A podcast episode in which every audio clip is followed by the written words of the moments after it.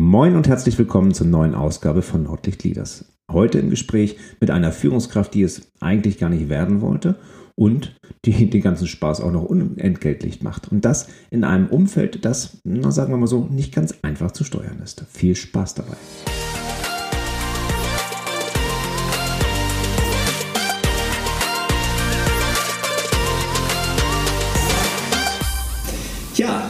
Ähm, herzlich willkommen heute zur neuen Ausgabe von Nordlicht Leaders.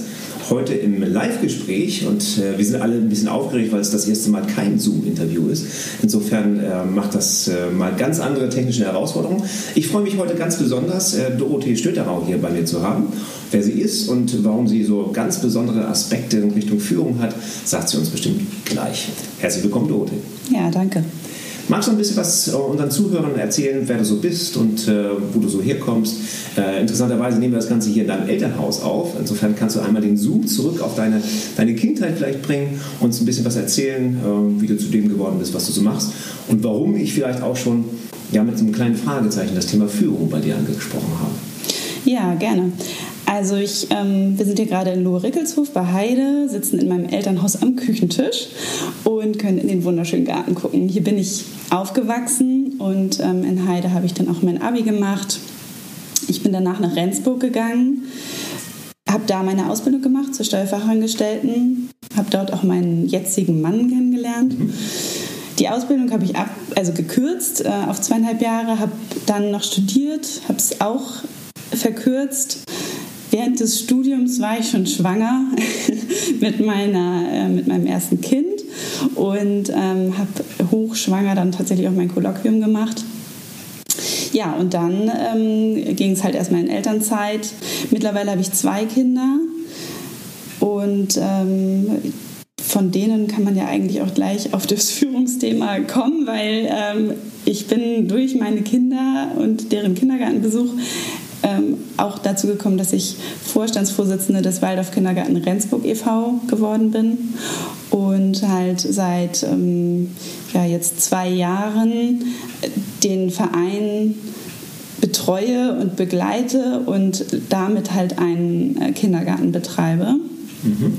Mit, ähm, 86 Kindergartenplätzen, ungefähr 18 Mitarbeitenden und äh, somit, ähm, auch wenn es ein Kindergarten ist, ist es trotzdem kein Kinderkram und es ist ähm, ein im Grunde genommen ganz normales mittelständisches Unternehmen, das halt nur keine Gewinne erwirtschaften darf, aber natürlich ähm, irgendwie auf, auf möglichst eine Null kommen sollte. Spannend wird ja auch gleich, äh, wenn wir über deine finanzielle Entlohnung über diesen Führungsjob sprechen. An dieser Stelle schon mal vorab genommen. Aber ich würde noch mal kurz so ein bisschen in deiner, deiner Kindheit bleiben. Ähm, dein Vater ist ja als Steuerberater tätig, hier in einer eigenen Kanzlei in ähm, Heide. Und äh, war das für dich schon so, so Thema, als ihr hier vielleicht am Sonntagmorgen gefrühstückt habt, ähm, dass du eines Tages einsteigen wirst dort? War das für dich einfach äh, schon ein vorgegebener Berufsweg? Eigentlich überhaupt nicht. Also mein Vater hat mir eigentlich immer davon abgeraten und hat gesagt, mach das bloß nicht. Und ich muss auch sagen, er hat schon immer wirklich sehr viel gearbeitet und ähm, ja, er hat immer gesagt, ah, da sitzt er halt einfach auch viel am Schreibtisch und guck dir bloß andere Jobs noch an. Dann hatte ich lange die Überlegung, ähm, Tierärztin zu werden habe das aber dann verworfen, als ich gemerkt habe, dass ich in Chemie einfach also wie soll man sagen, einfach mal gar keine Begabung habe und das doch großer Bestandteil des Studiums gewesen wäre. Und ähm, ja, und irgendwie muss ich sagen, äh, bin ich dann doch wieder zum Steuerberater zurückgekommen und habe ihn gefragt, ob ich bei ihm mal ein Praktikum machen kann und mir es angucken kann. Und so nahm es seinen Lauf und ich glaube, letztendlich ist es auch für ihn ähm, er hat sich dann, glaube ich, doch irgendwie schon gefreut, dass ich mich dann doch dafür entschieden habe. Kann, kann ich mir vorstellen, wenn so, ich meine, man macht das ja nicht nur, nur aus Spaß oder nur aus, aus dem Grund, Geld zu verdienen, sondern man hat ja schon eine gewisse Berufung da wahrscheinlich auch bei. Und dann ist es natürlich schön, wenn man das weitergeben kann an die Kinder. Hm, was war denn so, wo hast du denn dein, dein erstes Geld mit verdient? Ja, das war tatsächlich eine Ausbildung dann. Also ich habe vorher, ich habe während der Schulzeit schon immer gejobbt. Ich habe ähm, während der Oberstufenzeit bin ich Pferde, junge Pferde eingeritten und habe ähm, zweijährige Hengste trainiert. Das war so, also ich habe eigentlich immer irgendwas gemacht. Und ja, dann war ich in der Ausbildung, habe da mein erstes Geld verdient und nach dem Studium, also mein erstes richtiges Gehalt, habe ich dann wieder tatsächlich bei meinem Vater verdient. Also ich war zur Ausbildung in Rendsburg und bin dann wieder, also ich wohne zwar in Rendsburg auch weiterhin, aber arbeiten tue ich dann jetzt ähm, nach wie vor in Heide. Mhm. Weißt du auch noch, wofür du dein erstes richtiges Gehalt ausgegeben hast? Hm. Also vermutlich äh, für irgendwas mit was mit Pferden zusammen. okay. Also wir hören schon, du bist ein großer Pferdefan. Äh, das äh, habe ich schon an der Anhängerkupplung deines Autos gesehen, in der ich mich gestoßen habe, als ich meinen Wagen ausgeladen habe, aber ähm, das hätte ich wissen müssen. Okay. Ähm, ganz spannend, ähm, da du jetzt wahrscheinlich in deinem Job bei deinem Vater, in deiner Tätigkeit äh, weniger Führungsaufgaben hast. Oder da hast du keine Führungsaufgaben? Nein, genau. Also da kann es mal sein, dass ich irgendwie Aufgaben habe für die Azubis oder so, aber im Grunde genommen führe ich da gar nicht. Ich greife schon auch manchmal unterstützend mit ein und, ähm, und hake mich dann in meiner Tätigkeit als Coach wiederum ähm, ein. Aber normalerweise habe ich da nichts mit Führung zu tun und habe es auch jetzt in keiner Weise, bin damit schon mal vor, vor dem Kindergartenbetrieb in, irgendwie in Berührung gekommen. Das ist ja das, was ich sehr, sehr häufig höre, egal ob du studierst oder eine Ausbildung gemacht hast oder sogar beides. Ähm, in dem, deinem Fall, da ist relativ wenig Führungs-Know-how wird vermittelt. Also völlig, völlig egal, wo du, wo du quasi herkommst. Das ist ja, äh, ich meine, dadurch verdiene ich mein Geld. Das ist auch ganz praktisch. Also ich spreche aber quasi ja mit einer Kollegin, weil ja auch Aufgaben von Führung und Coach ähm, auch bei deinem Vater in der Tätigkeit ähm, in der Kanzlei waren. Ist das richtig? Genau, ja. ja. Wunderbar, von Kollege zu Kollegin. Perfekt. Dann lass uns mal schauen, wie dann plötzlich du zur Führung gekommen bist, nämlich diese Geschichte mit, mit dem Waldorf-Kindergarten, weil da von dort von 0 auf 100 für 18 Mitarbeiter verantwortlich zu sein, ähm, für viele, viele Kinder verantwortlich zu sein, damit auch für die Familien verantwortlich zu sein, war ja sicherlich ein Sprung, der ähm, wohl überlegt war? Oder war das so, mal gucken, wer sich meldet und der, der wird dann genommen? Wie war es bei dir? Ja, es war tatsächlich gar nicht überlegt und ähm, ein absolut, äh, absoluter Sprung ins kalte Wasser. Und zwar war die Ausgangssituation sehr ungewöhnlich. Ähm, der Trägerverein des Kindergartens und auch noch damals der Waldorfschule in Rendsburg ist in die Insolvenz gegangen. Und uns wurde dann vom Insolvenzverwalter gesagt, also entweder ihr gründet einen neuen Verein und behaltet das als Waldorf-Kindergarten oder es wird sich ein Träger finden, der den Kindergarten kauft. Und dann wird es aber vermutlich nicht als Waldorf-Kindergarten weiter betrieben werden. So, und jetzt waren wir halt eine wirklich kleine Gruppe von Menschen, die da zu dem Zeitpunkt versammelt war. Ich bin auch wirklich, das ist ähm, ganz witzig, durch Zufall eigentlich dazu gestoßen. Also ich habe das gelesen, dass es dieses Treffen gibt. Und ich habe das bis dahin alles irgendwie nicht so ganz ernst genommen mit der Insolvenz, muss ich sagen. Dachte ach, naja, wird schon irgendwie laufen. Und im Kindergarten an sich, dem ging es nämlich immer gut. Also es ging eher von der Schule aus. Und ähm, habe dann aber wirklich im letzten Moment entschieden, ich gehe zu diesem Treffen und da wurde uns das gesagt. Und ähm, ja, dann haben wir in dieser kleinen Gruppe haben wir gesagt, so, also wir müssen irgendwas machen. Wir wollen, dass es weiter diesen Kindergarten so gibt, wie er ist, und zwar genau als Waldorf-Kindergarten mit genau diesen Personen, die da sind. Und ähm, wir kennen nämlich auch so ein bisschen die anderen Träger und deren Vorgehensweisen. Und es hätte sich sehr viel verändert. Die Kindergärtnerinnen haben dann alle, also die wollten auch gerne, dass es so bleibt und haben aber alle gesagt, also wir haben ja aber überhaupt keine Ahnung von Finanzen und Recht und so weiter. Und ähm, ja, das ist ja nun mal genau mein Gebiet. Also Finanzen sind mein Gebiet. Mein Mann ist Rechtsanwalt und Notar. Und die Kombination, dass, ja, dass sich das so alles gefunden hat, das war, war irgendwie schon Wahnsinn. Also da ähm, haben wir gleich gesagt, wir, wir machen da was es war auch nicht überlegt. Also ähm, wenn ich dann zwischendurch mal dran gedacht habe, okay, was ist, wenn wir wirklich äh, das Bieteverfahren gewinnen? Was ist, wenn wir wirklich diesen Kindergarten betreiben? Was kommt da eigentlich alles auf uns zu? Da wurde mir dann zwischendurch schon mal so ein bisschen anders. Und das habe ich dann aber immer zur Seite geschoben und ähm, habe einfach weitergemacht. Und ähm, dann sind wir halt durch dieses Bieterverfahren durch. Das ging ein paar Monate und war richtig, richtig hart. Also es gab halt einen anderen Bieter, der den Kindergarten unbedingt haben wollte und das äh, ging schon echt an unsere Substanz. Also wir sind vier Leute im Vorstand und wir waren alle zu irgendeinem Zeitpunkt richtig fertig und ähm, ja, haben es aber letztendlich geschafft, auch gemeinsam, also weil wir halt in dem Vorstand uns, ja, das kann ich auch immer nur wieder betonen, wir ergänzen uns so gut zu viert, wir sind alle ganz unterschiedlich und dadurch aber sind wir so stark zusammen auch und wissen uns auch genauso zu schätzen, wie wir sind. Das ist halt unsere Kraft. Und ähm, wenn mal jemand irgendwie einen Tiefpunkt hat, dann wird er wieder rausgeholt von den anderen. Und ähm, ja, genau. Und seit dem 1.7. Äh, vor zwei Jahren betreiben wir halt den Kindergarten und ungefähr ein Dreivierteljahr später haben wir dann auch die Immobilie dazu gekauft. Okay, das heißt, diese Führungsaufgabe fing dann für dich an mit dem Betreiben des Kindergartens oder auch schon in der äh, Phase des, äh, des Bieterwettbewerbes? Ja, also ich glaube, dass also richtig offiziell fing es erst tatsächlich mit dem Betreiben an, aber es gab natürlich schon, ich sag mal so weiche Faktoren der Führung, die schon vorher angefangen haben. Und das habe ich nämlich auch gedacht, während dieses ganzen Bieterverfahrens war es natürlich für uns als Vorstand anstrengend, aber ich musste vor allem immer an die Angestellten denken, die nicht wussten, wie es weitergeht, weil die auch geschlossen gesagt haben, wir wollen nicht unter dem anderen Träger arbeiten. Und die wussten halt überhaupt nicht, was los ist. Und dann haben wir natürlich auch versucht, die zu schützen. Und ähm, auch sehr behutsam ausgewählt, was wir an die überhaupt an Informationen weiterleiten, wenn es nicht unbedingt notwendig ist, weil ähm, ja, das, es kommt dann noch dazu, dass es nicht nur Menschen sind, sondern einfach auch Pädagogen, die dann noch mehr ihr Herz geöffnet haben und ähm, selbst bei Sachinformationen äh, schon irgendwie emotional immer sehr getriggert werden. Und da fing das dann im Grunde genommen schon an, irgendwie auch ein bisschen Verantwortung für die zu übernehmen. Ja. Ähm, du sagst ja, dass es so quasi überstürzt war, gar, gar nicht überlegt. Ähm, da und, und vor Dingen auch mit dem Ausblick, irgendwie, wie es, denn danach geht. Also falls ihr es gewinnen solltet, das war für dich noch, noch völlig klar, äh, völlig unklar, Verzeihung. In, in der Zeit, in den, in den Monaten des Bieterwettbewerbs, des Bieter, äh, wie nennt sich das? Bieterverfahren. Bieterverfahren, mhm. ja, okay. Äh, ist nicht so meine Welt, deswegen. also in, in, in, den Monaten des Bieterverfahrens war ihr wahrscheinlich sehr operativ geprägt, irgendwie Zahlen zusammensammeln, irgendwie Vereinsgründung, dies und jenes. Das ist ja doch mit viel Bürokratie verbunden. Zusätzlich zu der Belastung quasi, dass schon eben halt die 18 Mitarbeiterinnen ähm, schon auf die zukamen und schon irgendwo ein Herz, äh, ihr Herz ausschütten wollten.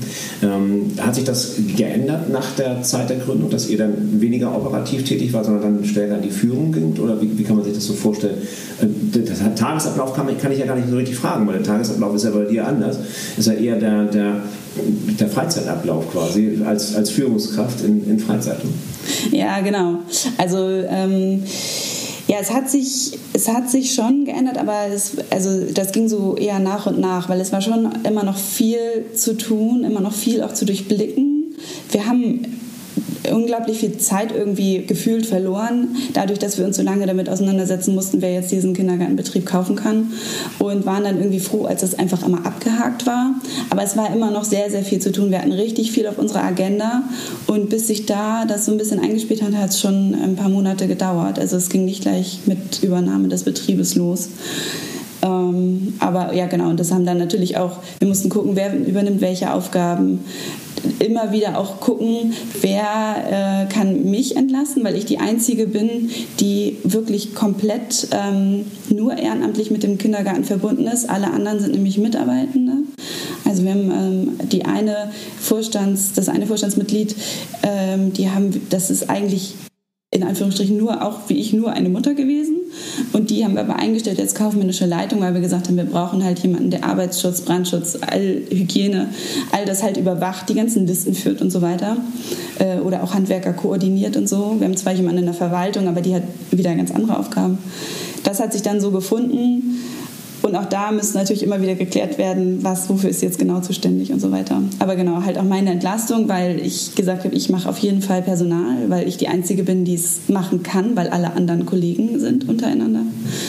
Und das ist schon, ähm, ja, das musste ich dann ja irgendwie immer oder muss ich auch nach wie vor morgens mit einbinden, wenn meine Kinder halt im Kindergarten und Schule sind.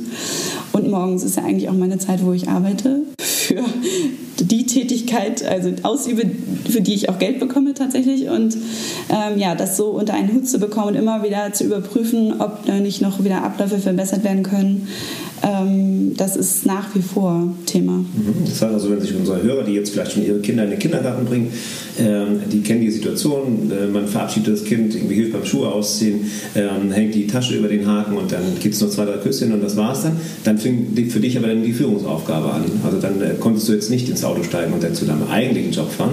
Du sagst ja eben auch schon, die entsprechende Entlohnung ist, du arbeitest ehrenamtlich für, für diese, mit diesen Führungsaufgaben und das finde ich sehr äh, bewundernswert, weil das natürlich auch enorm viel Zeit und Nerven auch kostet. Ähm, das heißt, du bist dann morgens quasi, bevor du ins eigentliche, äh, in deine eigentliche bezahlte Tätigkeit gegangen bist, noch häufig in Personalgespräche gegangen, hast nochmal, was ich, Jahresgespräche geführt oder sowas in, in der Art. Und das alles immer mit so einem Blick auf die Uhr auch, was dich wahrscheinlich dann auch ein bisschen ähm, naja, zwischen zwei Fronten auch bringt. Und den Rest der Zeit wahrscheinlich dann auch noch abends irgendwie geführt oder nachmittags geführt, sowas in, in der Art. Ja, genau. Also das ist natürlich oft so gewesen. Jetzt, wie gesagt, ich sage, ich spreche so ein bisschen in ähm, Vergangenheitsform, weil es sich jetzt mittlerweile halt einfach besser eingespielt hat. Aber es war wirklich ähm, lange so, dass beim Abgeben der Kinder ähm, kamen halt schon die ersten Fragen, die ersten Anmerkungen, die ersten Sorgen und was halt so anfällt, wenn man halt 18 Leute da irgendwie beschäftigt hat und ja, und 86 Kinder mit den entsprechenden Familien und die dann halt auch vielleicht noch das eine oder andere haben. Genau, also da, das kam dann gleich morgens, dass ich dann meistens schon mal irgendwie später angefangen habe mit meiner Arbeit als geplant. Und ähm, ja, und dann, genau, Personalgespräche sind natürlich schon sehr zeitintensiv mit Vorbereitung, Durchführung und Nachbereitung. Das ähm, hätte ich normalerweise, wenn es jetzt nicht ehrenamtlich gewesen wäre, hätte ich auch gerne mehr und öfter Gespräche geführt. Da bin ich jetzt wirklich sehr, sehr froh, dass ich das nicht mehr mache, sondern wir haben eine ähm, pädagogische Leitung eingestellt, die das halt übernimmt. Und weil ich das schlichtweg nicht leisten kann. Also grundsätzlich macht es mir schon Spaß, aber es ist für mich einfach nicht machbar zeitlich. Und ähm, ja, genau. Also das, äh, nach abends äh, oder nachmittags haben wir dann auch oft Vorstandssitzungen gehabt. Also wir haben am Anfang bestimmt, so ich sag mal im wöchentlichen Rhythmus, haben wir Vorstandssitzungen gehabt, weil es einfach so, so viel war. Und die gingen auch immer richtig lange. Jetzt mittlerweile hat sich das natürlich wahnsinnig reduziert. Also ich würde sagen, wir versuchen jetzt, dass wir nur noch einmal im Monat eine Vorstandssitzung machen. Und es hat sich einfach alles viel mehr gesetzt. Und man muss auch sagen, wir sind halt wesentlich gelassener geworden mit der Zeit. Also am Anfang war immer alles ganz aufregend und ganz eilig auch irgendwie. Und jetzt haben wir schon so mit der Zeit einfach begriffen, dass wir ruhig. Ähm, wir, unser, unser Credo war immer, wir wollen unaufgeregter sein. Und das haben wir als Vorstand alle vier zusammen wirklich auch gut jetzt geschafft, dass wir unaufgeregter sind, dass wir das Ganze ein bisschen ruhiger einfach angehen und auch mal eine Zeit vergehen lassen. Es braucht nicht immer sofort eine Antwort auf alles. Das ist ein wichtiges äh, Thema für Führung allgemein. Also wenn ein Mitarbeiter bei dir steht, muss man als Führungskraft meines Erachtens nicht immer gleich sofort die Lösung haben, was sowieso ein bisschen schwierig ist, oder, oder gleich irgendwie äh, reagieren, sondern es kann durchaus auch mal ein bisschen, bisschen dauern, bis ein Thema behandelt wird. Denn äh, da kann man das Ganze nochmal durchdenken. Klar, aufgeregt die, Zeit, gerade so mit dem, äh, schaffen wir das den, den, Kindergarten zu übernehmen, schaffen wir die Anfangs, das kann ich vollkommen nach, nachvollziehen. Wie man sich zu viert committen kann, etwas unaufgerechtet zu werden, finde ich sehr interessant. Das, äh, ich glaube, das ist so ein bisschen ähm, ja, so, so, ein Core-Value, den man da häufiger dann auch mal gegen sich gegenseitig wieder mal an den Kopf werfen kann, wenn man eben halt plötzlich etwas aufgerichtet wird. Passt ganz gut. Mhm. Okay. Ähm, ich habe üblicherweise frage ich immer so nach der größten Herausforderung in der Führung jetzt, die du hattest. Ähm, ich finde jetzt die, deine Geschichte, und wir hatten uns ja schon mal ein bisschen vorab dazu unterhalten, ähm, als Herausforderung an sich schon relativ groß. Aber gibt es da noch etwas, wo du sagst, so, das war echt so ein Punkt, äh, hätten wir da nicht alle vier in einem Strang gezogen im Vorstand, dann wäre das echt schwierig geworden, auf die Führung bezogen. Also jetzt gar nicht mehr auf die wirtschaftliche Situation, sondern eher Führung. Ja, ähm, da fällt mir auf jeden Fall sofort was ein und das war eine Kündigung, ähm, die wir ähm, gleich in der Anfangszeit aussprechen mussten. Also einfach aus dem, äh, ja, aus Gründen, dass es einfach nicht gepasst hat von allen Seiten. Aber trotzdem, ähm, also es war noch in der Probezeit und wir hätten früher reagieren müssen, haben das aber verpennt vielleicht auch zu unserer Entschuldigung, weil einfach so viel anderes war. Aber trotzdem war das menschlich wirklich äh, ziemlich, also ich habe es als ziemlich schrecklich empfunden und empfinde das auch immer noch so. Und ähm, ja, die, die Kündigung habe ich persönlich ausgesprochen. Und das ähm, haben wir wirklich einen Abend vorher entschieden als Vorstand und haben da gesagt, okay, das ist für alle Beteiligten das Beste.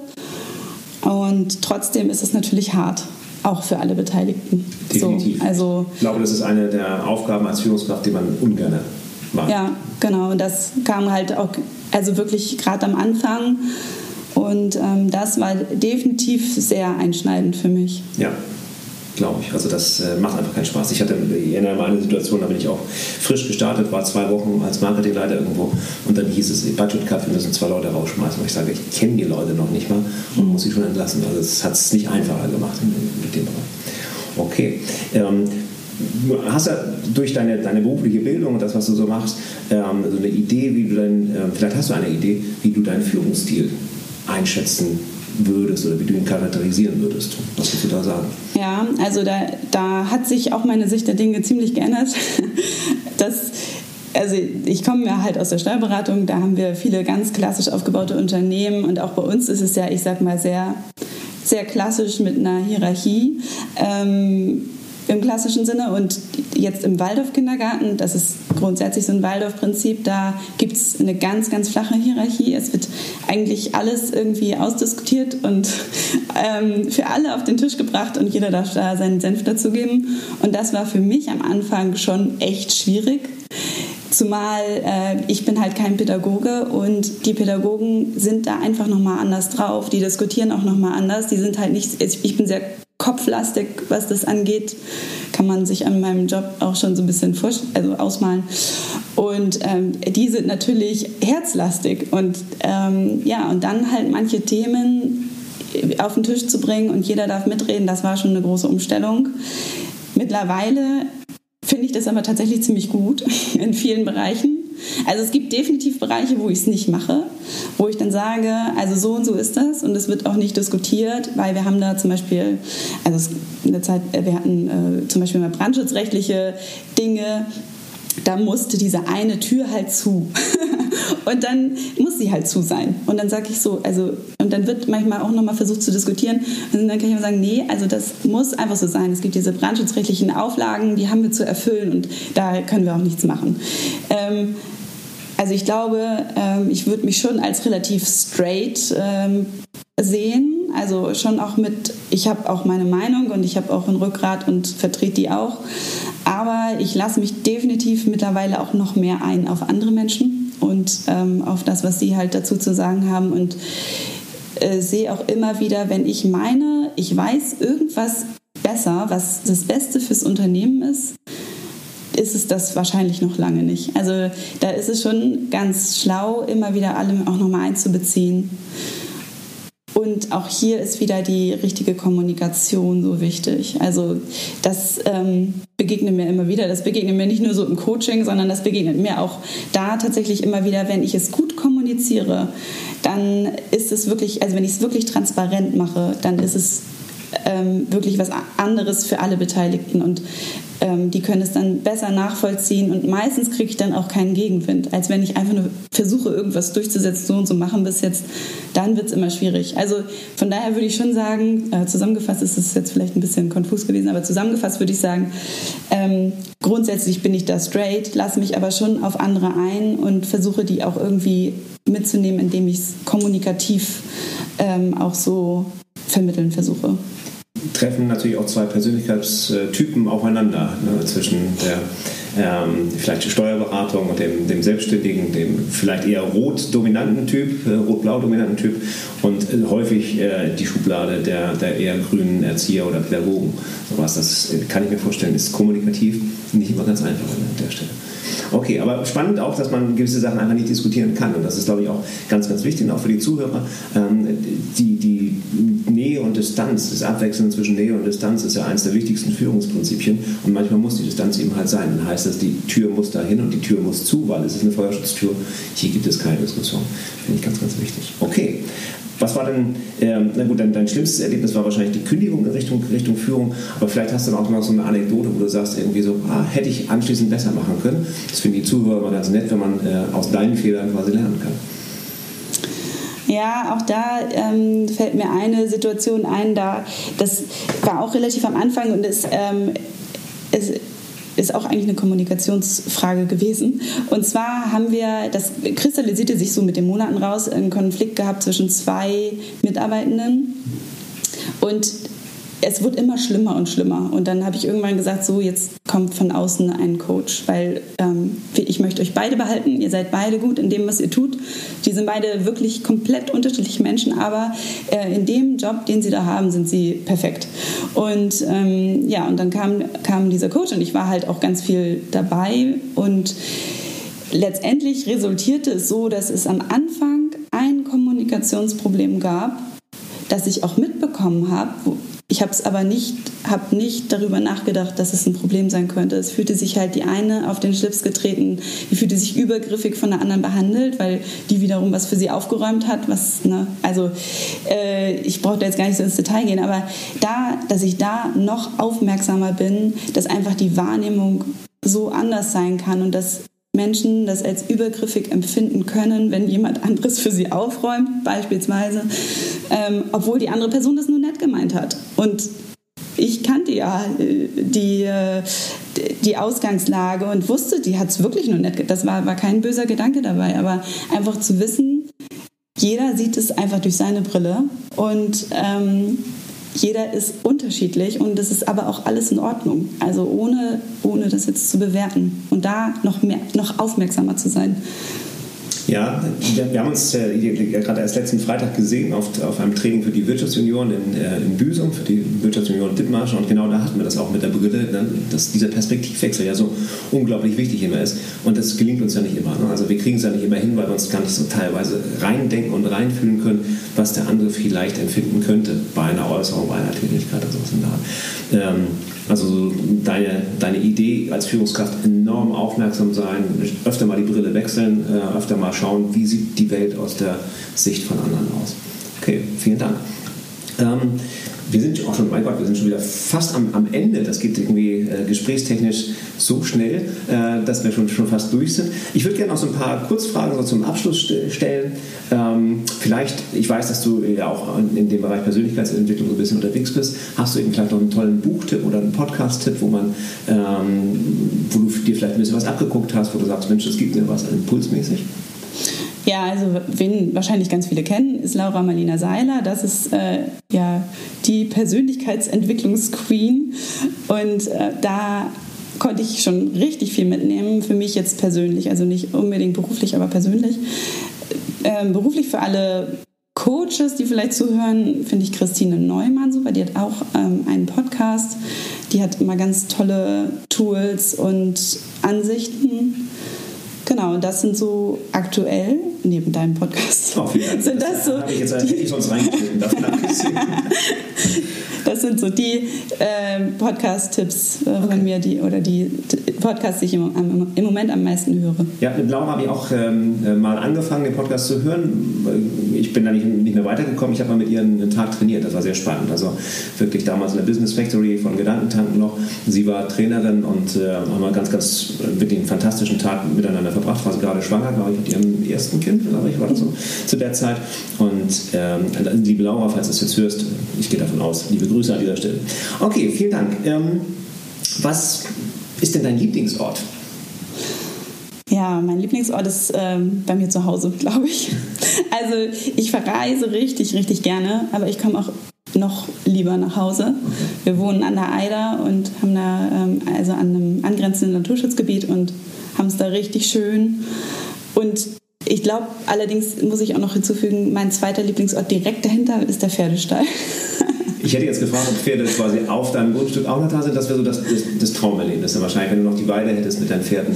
Tatsächlich kann ich Pferde sehen. Also auf der anderen Seite der Eider ist direkt eine Pferdekoppel und das ist ähm, eine Pferdekoppel und eine Kuhkoppel. Also ich, ich liebe es und äh, die, der Natur so nah zu sein, das ist halt für mich absolut ein Traum. Aber sind nicht deine eigenen Pferde, die du dort, dort sehen kannst? Nein, das wäre natürlich noch schöner, aber ähm, gut, mir reicht es schon, auf Pferde zu gucken. Okay. Prima. Wenn du jetzt mal, ich meine, du machst ja schon zwei Jobs, mindestens zwei Jobs. Ähm, wenn du jetzt dir mal einen anderen Job aussuchen könntest, der komplett anders vielleicht ist, oder wo du sagst, den würde ich echt mal für einen Tag oder eine Woche oder sowas machen, was wäre das, wenn du so einfach tauschen könntest? Ja, ich würde, ähm, also mir schwebt einer vor, den würde ich aber tatsächlich länger machen wollen, vielleicht auch mal. Und zwar wäre das therapeutisches Reiten.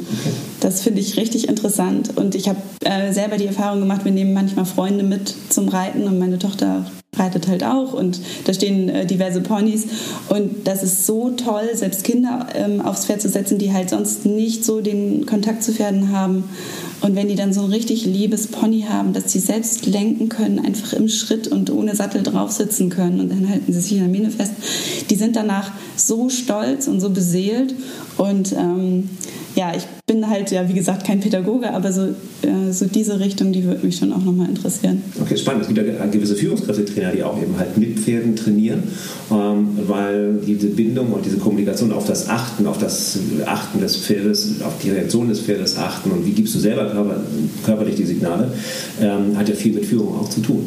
Ja, genau. Es gibt ja auch das pferdegestützte Coaching. Mhm. Also, wer weiß.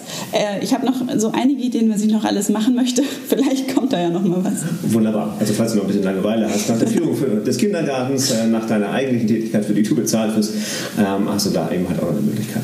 Wunderbar. Eine Sache zum Abschluss äh, frage ich immer noch ganz gerne. Etwas, was du quasi jungen Führungskräften oder vielleicht auch erfahrenen Führungskräften, ich will ja nicht sagen, dass erfahrene Führungskräfte immer top ausgebildet sind, äh, das ist nicht so, äh, was du Führungskräften mitgeben könntest, was so dein Knackpunkt für richtig gute Führung ist, so als, als ja, Takeaway für die Zuhörer. Das wäre für mich auf jeden Fall die ständige Selbstreflexion. Denn äh, also das, was ich jetzt in dieser Zeit gelernt habe im Kindergarten, das hätte mir kein Studium der Welt beibringen können. Ähm, und das erforderte auch jetzt wirklich von mir oder erfordert immer noch eine ständige Selbstreflexion, auch immer wieder zu fragen äh, oder zu hinterfragen, ob ich auf dem richtigen Weg bin, ob ich nicht mich doch vielleicht noch mal einlasse auf jemand anderen oder seine Meinung. Und ja, es gibt ja jeden Tag irgendwas, was man sich vielleicht noch mal abends fragen kann, war das jetzt wirklich gut so? Und dann ist es ja auch schön, wenn man da zu dem Entschluss kommt, ja, es war alles richtig so und vielleicht war es auch mal ein Fehler, aber vielleicht war es dann auch mal gut, diesen Fehler gemacht zu haben, aber halt auch trotzdem immer zu gucken, okay, was kann ich nächstes Mal dann doch vielleicht besser machen? Und wenn es nur das kleine Prozentpunktchen ist, was man vielleicht besser machen kann. Prima. Vielen, vielen Dank, liebe Dorothee, für dieses ähm, äh, Gespräch. Ähm, es hat mir viel, viel Spaß gemacht. Ich ähm, bin mir sicher, dass die Zuhörer so einiges mitnehmen konnten, dass äh, auch gerade die Geschichte um die, naja, plötzlich über den Weg laufende Führungsaufgabe und verantwortliche Aufgabe des, des Kindergarten ähm, sehr, sehr spannend ist und zeigt eben halt, was man auch im Team gut machen kann. Vielen Dank an dieser Stelle. Ich äh, freue mich, dass ich mit dir darüber plaudern konnte und wir sehen uns bestimmt bald wieder. Dankeschön. Danke.